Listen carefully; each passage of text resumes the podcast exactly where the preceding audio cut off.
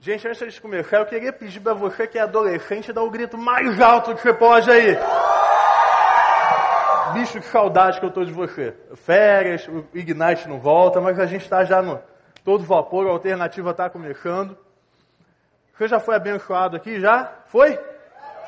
Então, deixa eu te informar que a gente está nas primeiras quatro horas ainda do evento. Até segunda-feira. Tudo pode ser mudado, inclusive a tua vida. Você está me ouvindo bem? Está tranquilo? Então eu quero fazer um compromisso contigo. Algo que eu faço toda vez que eu prego, toda vez que eu falo com adolescentes, jovens ou adultos. Eu gosto de fazer isso porque é um compromisso. E a Bíblia é cheia de compromissos. Eu quero me comprometer contigo que durante 30 minutos, 30 minutos, toda a energia que eu tiver, toda a voz que eu tiver, todo o fôlego que me tiver, eu vou usar para poder falar para você aquilo que Deus quer falar e pode mudar a tua vida. Mas durante 30 minutos, eu queria te pedir para desligar o telefone, para não falar com quem está do seu lado, para não olhar para cima, para frente, para trás. Somente prestar atenção, não na minha voz, porque aquilo que eu falo não tem muito poder, mas é a palavra de Deus que pode transformar a sua vida. A gente pode fazer esse compromisso? Pode? Então vamos orar. Deus, eu te louvo, Pai. Te louvo tremendamente por tudo que o Senhor já fez. Te louvo, Deus, porque não estamos aqui, Deus, por causa de um programa, não estamos aqui por causa de um violão, de uma guitarra, mas estamos aqui por causa da tua palavra, Deus, te buscando, iremos te buscar até o sol raiar, Deus. Que até este momento possamos viver, Deus, um momento de transformação, de profundidade, de profundidade na tua palavra, e que saiamos daqui realmente, Deus, dispostos e sabendo como mudar o mundo em que vivemos. É isso que nós choramos, Deus, em nome de Jesus. Amém. A música que a gente acabou de cantar, ela é o tema daquilo que a gente vai falar. Até que a casa esteja cheia. Mas, gente, o que é uma casa cheia? A minha casa cheia é uma bagunça.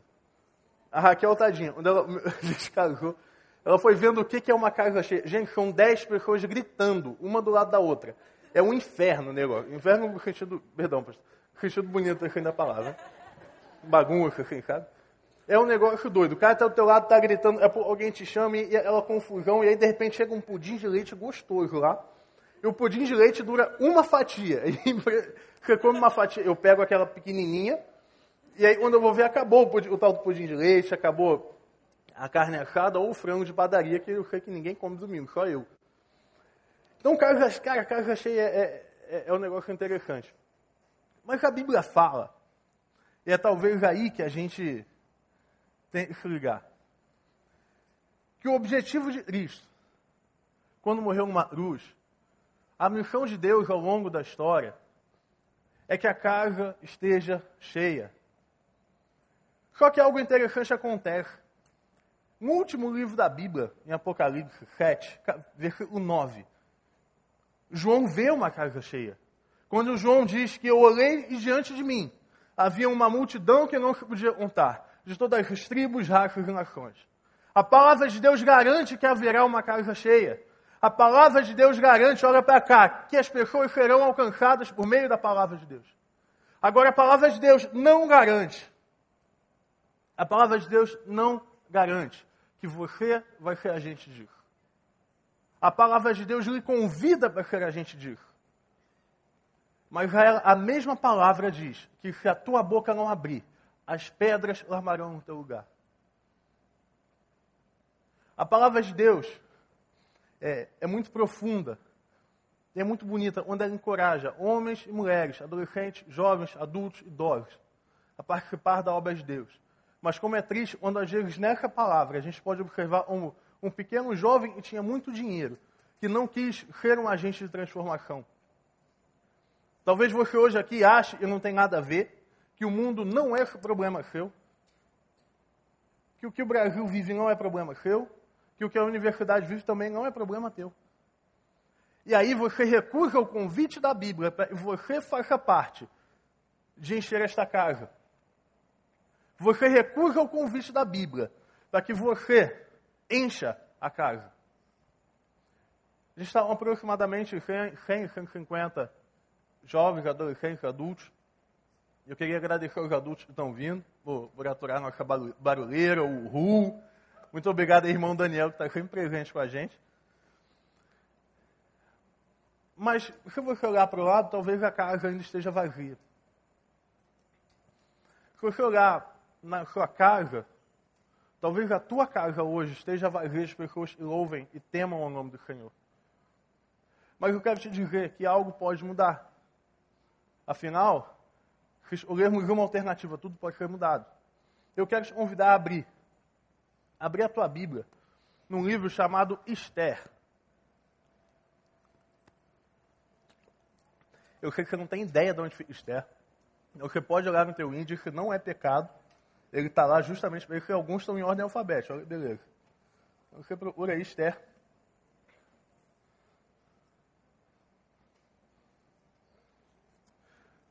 Está depois de Gênesis antes de Apocalipse. Alguém dica aí uma dica boa. Né? Então, está entre Gênesis e Apocalipse, você vai achar. 4, capítulo 4.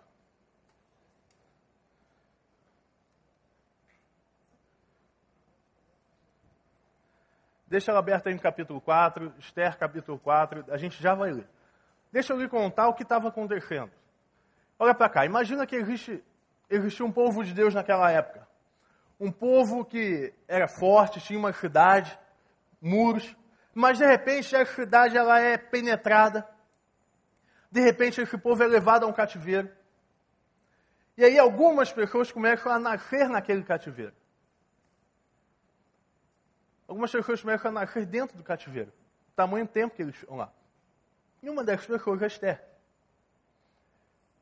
Esther, ela era uma escrava. Foi vendida como?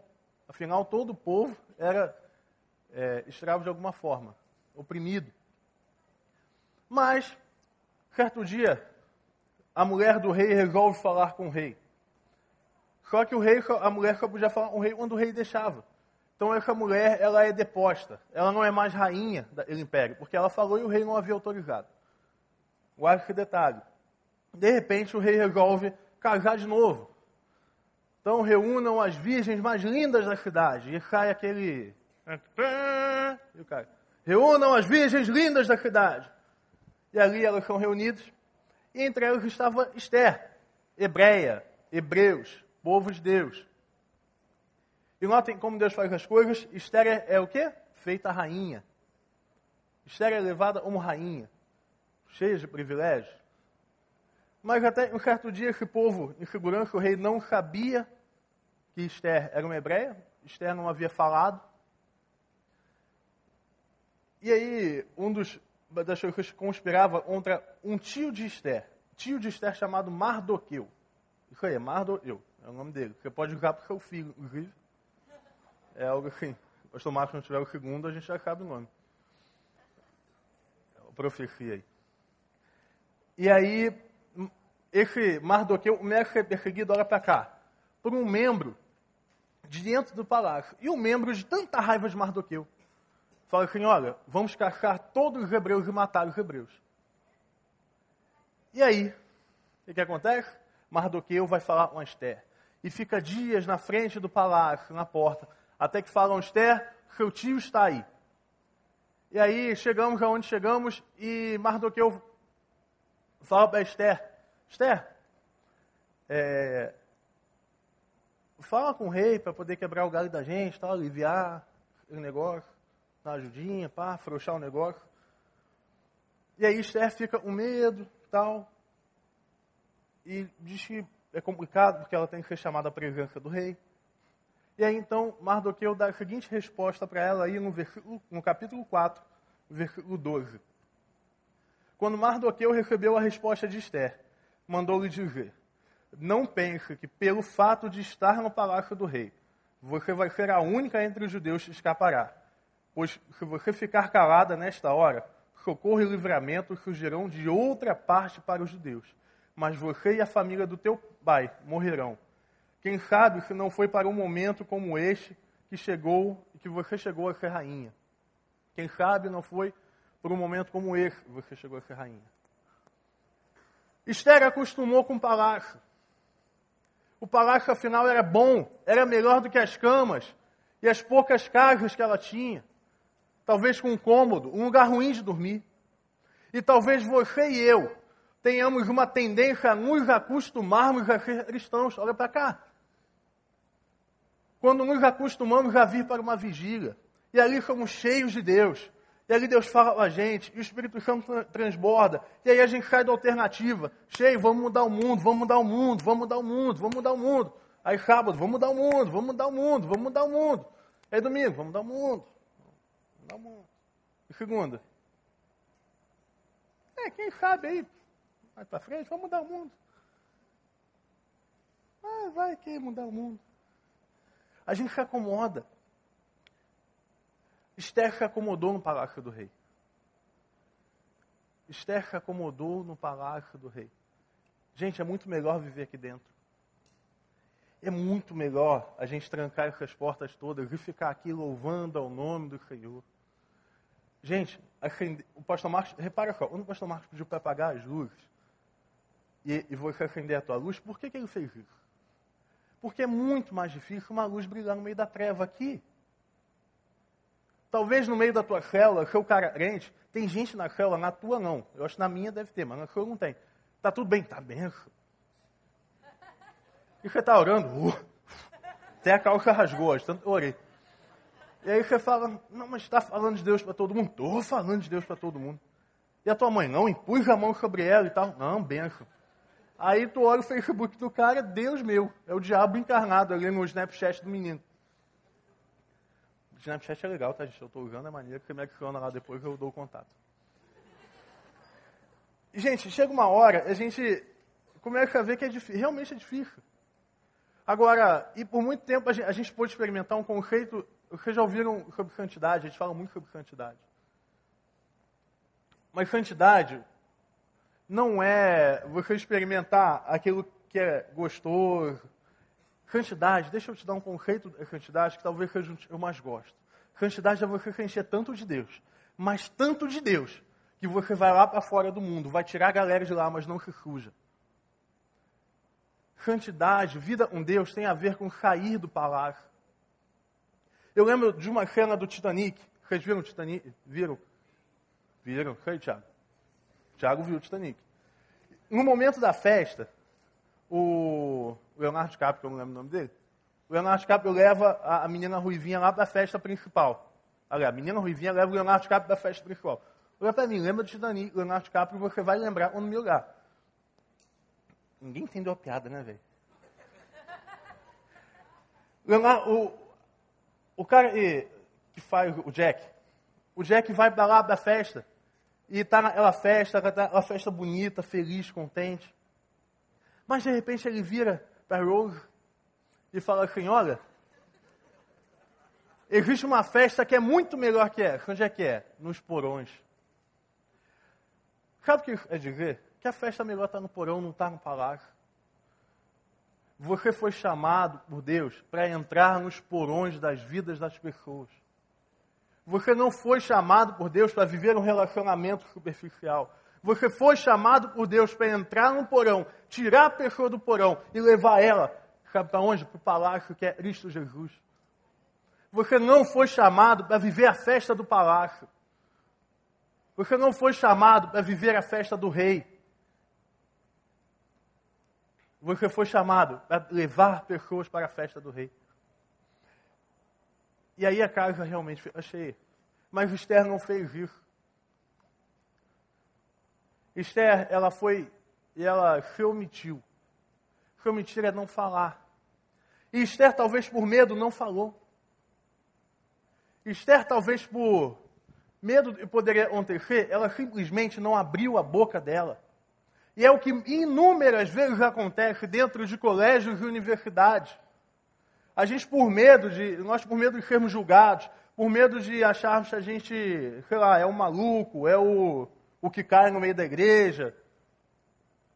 Só que ninguém tem medo de oferecer maconha para ninguém. Será que não é isso que a gente tem que enxergar? A gente não deveria enxergar que ninguém tem medo para levar ninguém para o inferno, mas a gente tem um medo para levar pessoas para o céu. A gente tem medo de ver a casa cheia, parece. A gente pega tudo aquilo que Deus nos deu e guarda no bolso porque tem medo. É o que o Esther, tinha. Esther foi omissa, não falou nada, porque acostumou com palavras, por comodismo e porque teve medo. E porque teve medo. Mas o problema, e aí Mardoqueu talvez feche um pouco a questão, onde ele diz: Esther, quem sabe não foi para esse momento que você se tornou rainha. Esther, quem sabe não foi para esse momento, Deus colocou aí.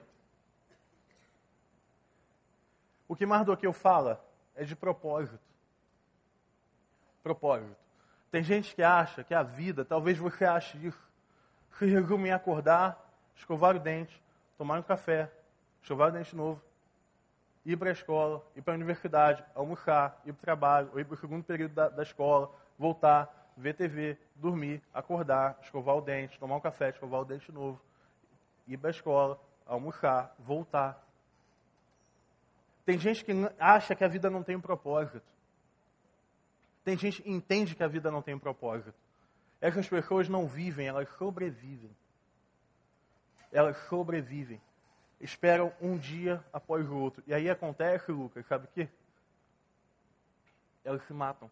Na ponte da UERJ, por exemplo. Porque elas sobrevivem e acham que não existe mais um motivo para viver. Entendem que não tem mais um motivo para viver. Deixa eu te dizer que Deus, Deus, Ele usa pessoas simples para fazer coisas simples com resultados extraordinários. Deus vai usar pessoas simples para fazer coisas simples com resultados extraordinários. E a gente, talvez este seja que a Bíblia mais tem, mas eu vou convidar novamente a abrir a sua Bíblia em Mateus 1. Mateus capítulo 1 no texto mais lido pelo mundo evangélico. Mateus capítulo 1, versículo 1. Mateus 1, versículo 1, primeiro livro do Novo Testamento. Amém? Foi? Registro das genealogias de Jesus Cristo, filhos de Davi, filhos de Abraão. Abraão gerou Isaac, Isaac gerou Jacó, Jacó gerou Judá e seus irmãos. Judá, Judá gerou Pérez e Zerá, cuja mãe foi Tamar. Pérez gerou Esrom, Esrom gerou Arão, Arão gerou Aminadab, Aminadab gerou Nachon, Nachon gerou Salmão, Salmão gerou Boaz, cuja mãe foi Raabe, Boaz gerou Obed, cuja mãe foi Ruth, Obed gerou Jefé, Jefé gerou o rei Davi, Davi o rei Salomão, cuja mãe tinha sido mulher de Urias, Salomão gerou Roboão, Roboão gerou Abias, Abias gerou Azá, Azá gerou Josafá, Josafá gerou Jorão, Jorão gerou Urias, Urias gerou Jotão, Jotão gerou Acás, Acás gerou Ezequias, Ezequias gerou Manassés, Manassés gerou Amon, Amon gerou Josias, Josias gerou Jeconias e seus irmãos no tempo do exílio da Babilônia. Depois do exílio da Babilônia, Jeconias gerou Salatiel, Salatiel gerou Zorobabel, Zorobabel gerou Abiúde, Abiúde gerou Eliakim, Eliakim gerou Azor, Azor gerou Sadoc, Sadoc gerou Aquim, Aquim gerou Eliúde, Eliúde gerou Eleazar, Eleazar gerou Matã, Matã gerou Jacó, Jacó gerou José, marido de Maria, da qual nasceu Jesus Cristo. Amém? Mensagem está dita? Isso aqui é simplesmente a história de Jesus. E a história de Jesus é feita por pessoas comuns. Quando a gente pensa, às vezes a gente prega, irá nascer um homem de Deus. Um homem de Deus irá mudar o mundo. Um homem de Deus irá transformar a realidade. Agora, Imagina que a gente falasse: existe um homem de Deus, virá um homem de Deus. Esse homem irá pregar para as multidões, mas hoje ele está na prisão porque matou alguém.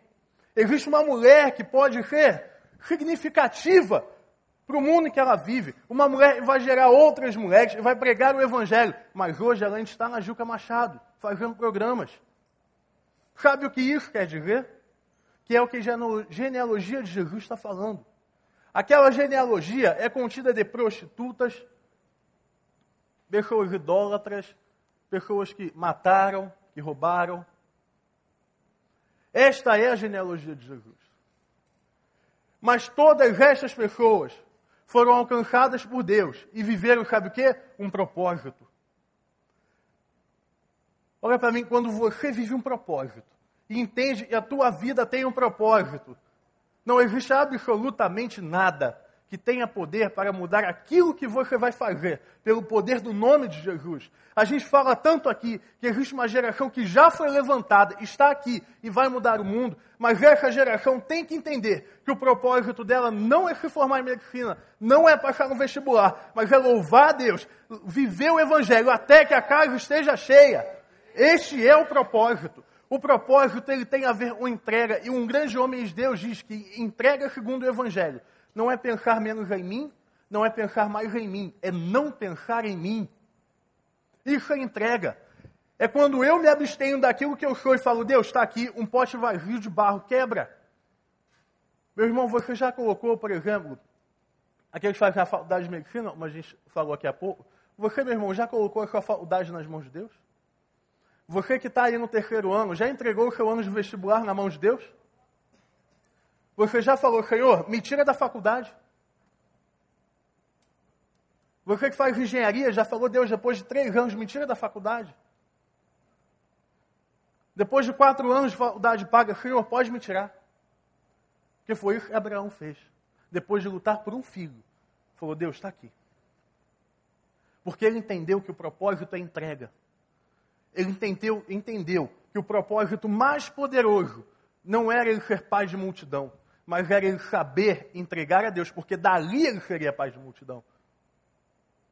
Quando você e eu vivemos um propósito, absolutamente nada tem poder para parar aquilo que o Espírito Santo vai fazer.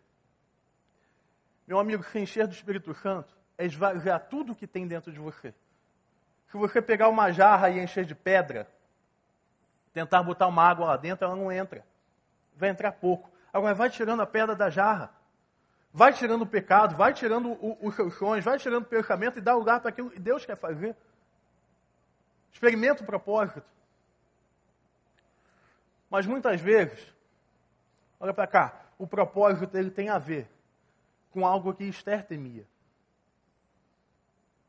O propósito tem a ver com algo Esther temia. Algo chamado dor.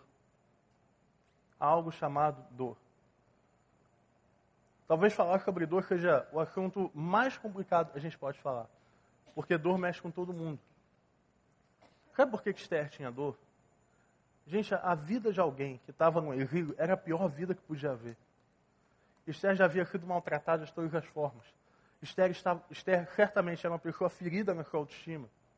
Esther certamente era alguém ferida na sua alma, cheia de traumas. Quando Mardoqueu olha para mim, pede para Esther voltar lá. Mas eu está falando, Esther, volta para a dor. Olha para a dor de novo. Olha para a gente de novo. Olha para a gente de novo. Muitas pessoas talvez façam o que Esther fez. Sabe o que, que é? Não, olha só, eu, eu fui abusado. Me bateram. A minha autoestima é um lixo. Eu fui machucado por uma igreja que eu vim. Um pastor me feriu. E aí, por isso eu tenho o direito de abusar dos outros. E é por isso que eu tenho direito de machucar outros. Porque se alguém me feriu, eu posso ferir. Deus não foi bom comigo, então eu não vou ser bom com ninguém. Será que Deus não foi bom contigo, meu irmão? A gente pega as nossas dores e as nossas feridas e faz dela motivos para machucarmos outros. Não é à toa que pessoas feridas geram feridas, pessoas feridas. Sabe o que é mais destrutivo num relacionamento quando um homem namora uma mulher ferida ou uma mulher namora um homem ferido. Não existe nada pior do que isso. Porque aquele homem que talvez fosse saudável, em pouco tempo será alguém ferido. Porque a ferida vai passar, porque a outra pessoa ferida vai machucar. E aí a gente usa a ferida para atacar pessoas, a gente usa a ferida como justificativos para não fazer aquilo que Deus faz. Ah, eu não vou cuidar de ninguém porque ninguém nunca cuidou de mim. Mas hoje é o tempo de você tratar das suas dores. Hoje é o tempo de você tratar das suas feridas emocionais. Sabe por quê? Porque onde fechou uma ferida, ali é uma bênção de Deus. Porque onde fechar uma dor, ali vai ter um milagre de Deus. Onde se encerrou uma ferida, pode começar o ministério de Deus. Porque você foi abusado, seja restaurado e cuidar de pessoas. Você que foi preso pelo alcoolismo, está liberto, volte para cuidar de alcoólatras. Você que talvez tenha tido problemas com homossexualidade, está liberto, volta para cuidar. Você que talvez tenha, não tenha um pai, mas hoje está restaurado na paternidade de Deus, vá cuidar de quem não tem pai. Onde se fecha uma ferida, se forma um ministério. Quando Esther trata a ferida dela, ela entende o ministério dela. Quando Esther trata e resolve realmente encarar o chamado dela, ela faz o que Mardoqueu fala. Ela vai ao rei. Quando você não olhar mais as suas feridas como um pretexto, quando você olhar as suas feridas como planos de Deus para a sua vida, por mais difícil que seja olhar para as feridas e ver planos de Deus. Eu me lembro na palavra de Deus, quando Cristo ressuscita. E naquele contexto, Naquele contexto, Tomé pergunta: Cristo é o Senhor mesmo? Sabe o que Cristo fala? Toca nas minhas feridas. As feridas de Cristo marcavam a ressurreição de Cristo.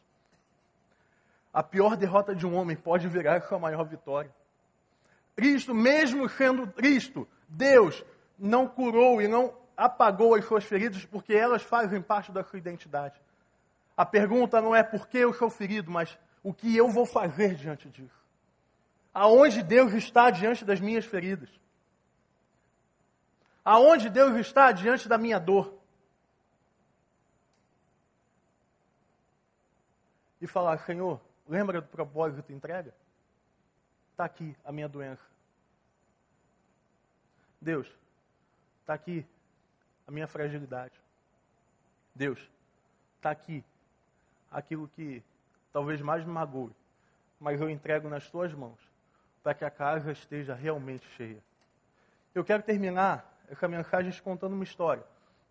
E talvez você não tenha prestado atenção em muita coisa, o sono talvez esteja pegando, mas eu quero pedir mais dois minutos da sua atenção. Lembra do compromisso? Faz uma força aí. Eu quero te contar uma história de um homem. Um homem apaixonado por uma mulher. Completamente apaixonado por uma mulher. E durante anos esse homem tentou conquistar aquela menina. E aquela menina não estava nem aí para o homem. Não estava. Até que um dia aquele homem consegue falar com a menina. Olha para mim. Ele fala com aquela menina. Acorda o cara que está do teu lado. Manda ele olhar para mim. Fala aí, olha para ele. O homem consegue uma oportunidade. Mas a menina fala: Olha, eu saio contigo mas somente se você me arrumar uma rosa escarlate. Você sabe o que é uma rosa escarlate? Eu olhei no Google, porque o homem sabe que é vermelho, azul e amarelo. Mas eu olhei que é uma rosa escarlate. É uma, eu acho que é a cor mais linda que tem. Uma variação de vermelho, a cor mais linda que tem. E aquele homem saiu desesperado, porque afinal era época de rosa branca, não de rosa escarlate. Mas ele não teria outra oportunidade. E aquele homem passa dias dentro do quarto dele, chorando e se deprimindo. Até que um pequeno passarinho, um roxinol, chama esse homem. Falou, vem cá. Eu estou vendo aqui que você está muito triste. O pessoal da banda. Eu estou vendo que você está muito triste. O que está acontecendo? E o homem explica toda a história. Ele falou: Olha, eu vou sair pelo vale, por todo o vale e vou procurar uma rosa escarlate. E aquele passarinho bate as asas dele e ele vai perguntando de rosa em rosa, todas brancas, todas brancas. Até que uma rosa fala: Olha, a gente não tem rosa escarlate, mas tem um jeito de você transformar qualquer rosa. Se você pegar um espinho e empurrar o seu peito contra um espinho, e aquele passarinho olha e lembra da dor do cara. Fala, bom, tá bom. E aquele passarinho começa a espetar o seu peito contra a rosa. E dói, dói muito. Só que a rosa ainda não está nem um pouquinho escarlate. E ele empurra mais o seu peito. E aí a rosa dói. Está espetando. Mas o rosto não empurra. E aí ele empurra mais um pouquinho e ele começa a ver o tom escarlate. Mas ele precisa empurrar mais e rápido enquanto ele ainda tem fôlego. E ele, numa gravada, empurra todo o seu peito. E a rosa realmente fica escarlate. E aquele passarinho, no último fôlego, leva aquela rosa até a janela do homem. Talvez a sua ferida e a sua dor gerem vida em outra pessoa. O que aquele passarinho fez foi o que nós temos que fazer. Espetar, às vezes, o nosso peito nas nossas feridas. Olhar as nossas feridas.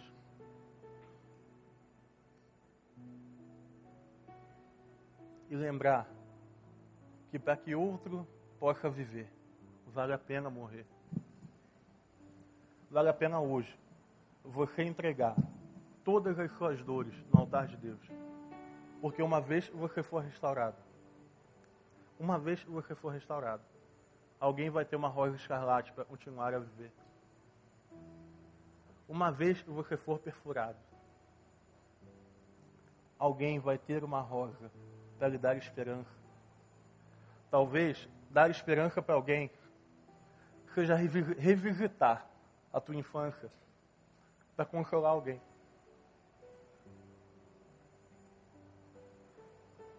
Talvez seja você lembrar da mais te machucou.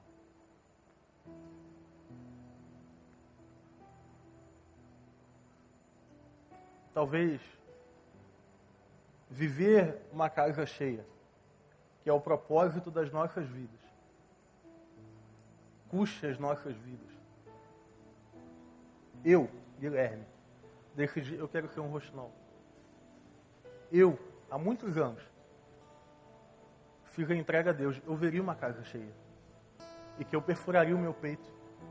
E que eu revisitaria as minhas dores. E as tenho revisitado quase todos os dias.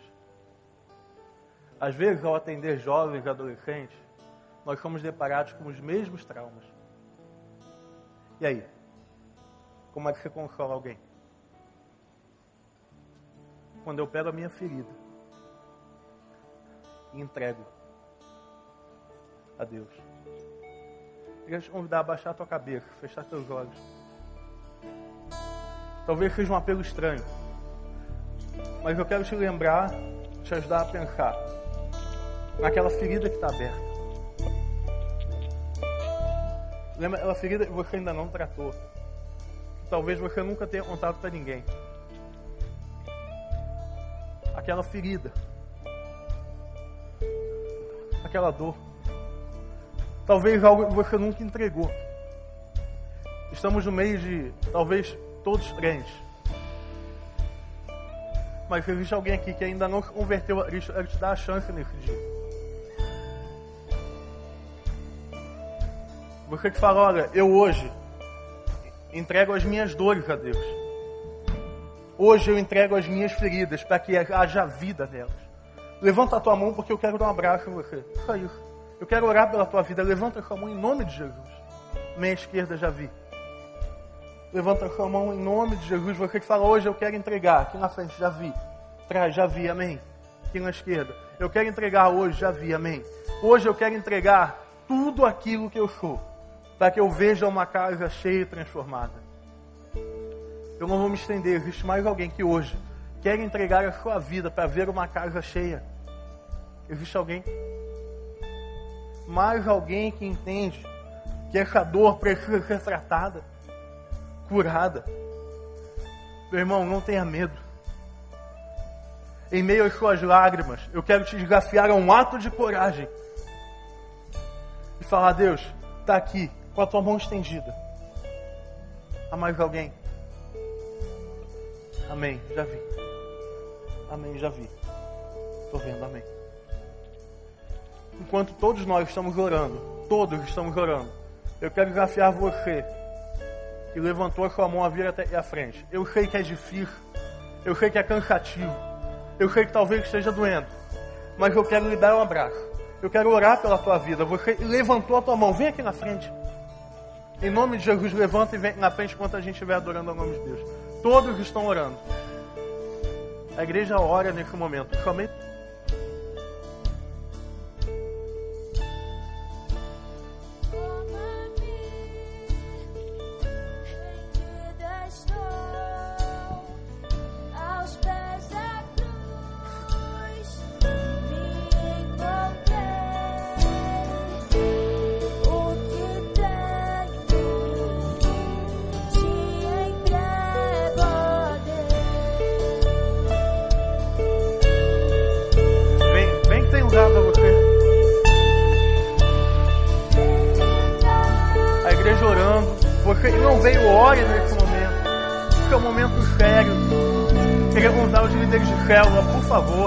sabe o que tem que fazer.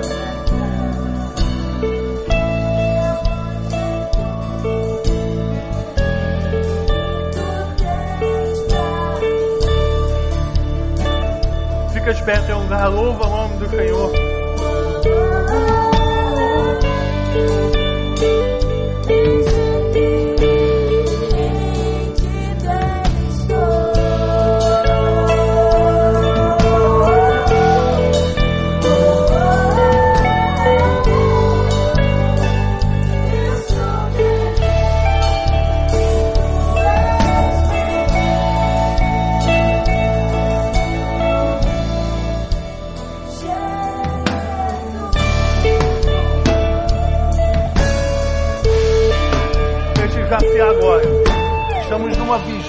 vamos orar. Levantar a tua mão agora.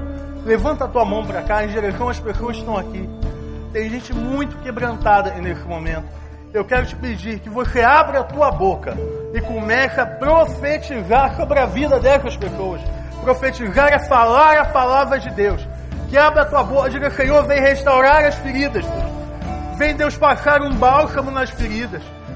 Vem Senhor fazer novas coisas, Deus. Dá a Deus uma saúde emocional equilibrada. Faz dessas feridas ministérios. Faz dessas feridas, Deus, algo completamente novo. Assim como o Senhor fez com Jó, Deus, faz aqui em nome de Jesus. Nós clamamos, Deus, pelo descer do Teu Espírito Santo sobre as nossas vidas.